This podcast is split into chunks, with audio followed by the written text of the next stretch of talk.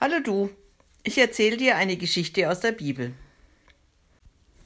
Ich bin Hanna, ein Mädchen aus einem kleinen Dorf in der Nähe vom See Genezareth. Meine Eltern sind Bauern, wir wohnen in einem kleinen Häuschen alle zusammen. Meine Oma, die Mama, der Papa, ich und noch zwei kleinere Geschwister. Mit der Oma verstehe ich mich besonders gut. Die kann sehr gut zuhören und sehr gut erklären. Und mit Ruben, meinem Freund, drei Häuser weiter wohnt er, verstehe ich mich auch sehr gut. Mit dem kann ich über alles reden. Es ist wichtig, dass man Menschen hat, mit denen man reden kann, besonders wenn man Sorgen hat. Und Sorgen haben wir hier öfters. Mal langt das Getreide nicht zum Brotbacken, mal hat der Brunnen nicht genug Wasser für alle, mal wachsen mehr Disteln als Korn auf unseren Feldern. Ach ja, so ist das halt. Bei unseren gemeinsamen Abendessen in der Familie wird immer wieder über einen schlauen Mann gesprochen, einen Jesus von Nazareth, der den Menschen von Gott erzählt. Ganz besondere Dinge werden über den Jesus von Nazareth erzählt. Auch Ruben und seine Familie hat schon von ihm gehört.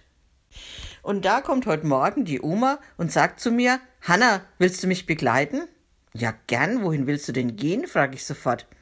Ich will diesen Jesus von Nazareth sehen und hören, sagt die Oma. Ja, wo willst du den denn sehen und hören? frage ich gleich. Der soll heute am See Genezareth sein, sagen die Frauen am Brunnen. Einige gehen auch hin, so erklärt mir die Oma. Also machen wir uns auf den Weg.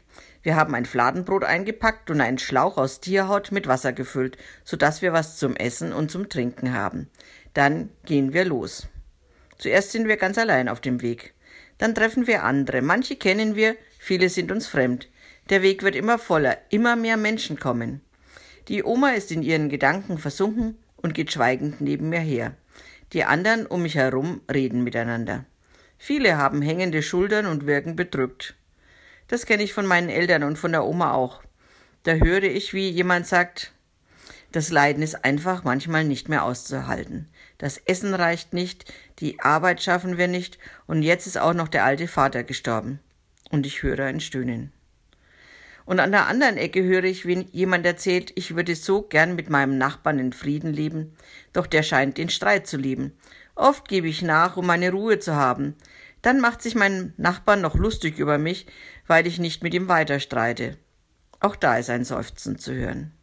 Da meldet sich auch die Oma mit einem Gesprächsbeitrag. Ja, ja, sagt sie, manche Nacht kann man vor Kummer und Sorgen gar nicht schlafen. Es soll doch den Kindern und Enkeln gut gehen. Doch das ist nicht zu schaffen. Auch sie lässt ihre Schultern sinken. Doch, sagt eine andere Frau. Jesus soll unsere Sorgen kennen, ja sogar Gott. Deshalb sind wir auf dem Weg zu ihm. Ich bin gespannt, was er uns erzählt, dieser Jesus, und ob er uns hilft. Alle um uns herum murmeln, ja, genau so ist es. Lasst uns hören, was Jesus sagt. Wir gehen weiter. Wir sehen noch viel mehr Menschen kommen. Wir gehen am Seeufer einen Berg hinauf. Da treffen wir auf die Freunde von Jesus, die uns sagen, sucht euch einen Platz am Berg. Jesus setzt sich weiter oben hin und dann könnt ihr ihn alle gut hören. So machen wir das. Oma und ich finden einen Platz und dann gibt es erst einmal einen kräftigen Schluck aus dem Wasserschlauch. Das Rascheln um uns herum wird nach und nach weniger. Die vielen Menschen werden ganz ruhig. Alle wollen Jesus reden hören. Und da fängt er auch schon an. Mein Vater und ich, wir kennen eure Sorgen, so spricht er. Es ist uns nicht egal, wie es euch geht. Wir wissen, dass ihr leidet und Kummer habt. Wir wissen, dass ihr euch nach Frieden sehnt. Um uns herum nicken die Menschen. Sie fühlen sich von Jesus verstanden. Und dann spricht er weiter. Glückselig sind die, die sich auf Gott verlassen, ihnen gehört das Himmelreich. Glückselig sind die, die traurig sind, denn sie werden getröstet werden. Glückselig sind die, die von Herzen freundlich sind, denn sie werden die Erde besitzen. Glückselig sind die, die einen unbändigen Hunger nach Gerechtigkeit haben, denn sie sollen satt werden. Glückselig sind, ich kann gar nicht mehr zuhören, immer neue Sätze, sagt Jesus. Und mir gefällt das Wort glückselig. Das klingt wie Ferientag und Baden im See wie ein voller Bauch und Fangenspielen im Schatten. Es klingt wie Lachen und Tanzen, glückselig. Mir schwirrt der Kopf. Jesus verspricht uns, dass die, die was erleiden und schwierige Zeiten durchleben müssen, von Gott gesehen werden und dass sie am Ende dafür im richtigen Maß belohnt werden und Glückseligkeit spüren. Ich bin dann einfach eingeschlafen. War ja auch was für Erwachsene die Rede von Jesus.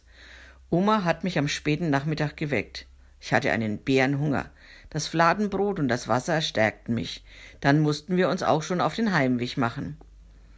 Die Menschen um uns herum gingen anders den Weg zurück, als sie kamen.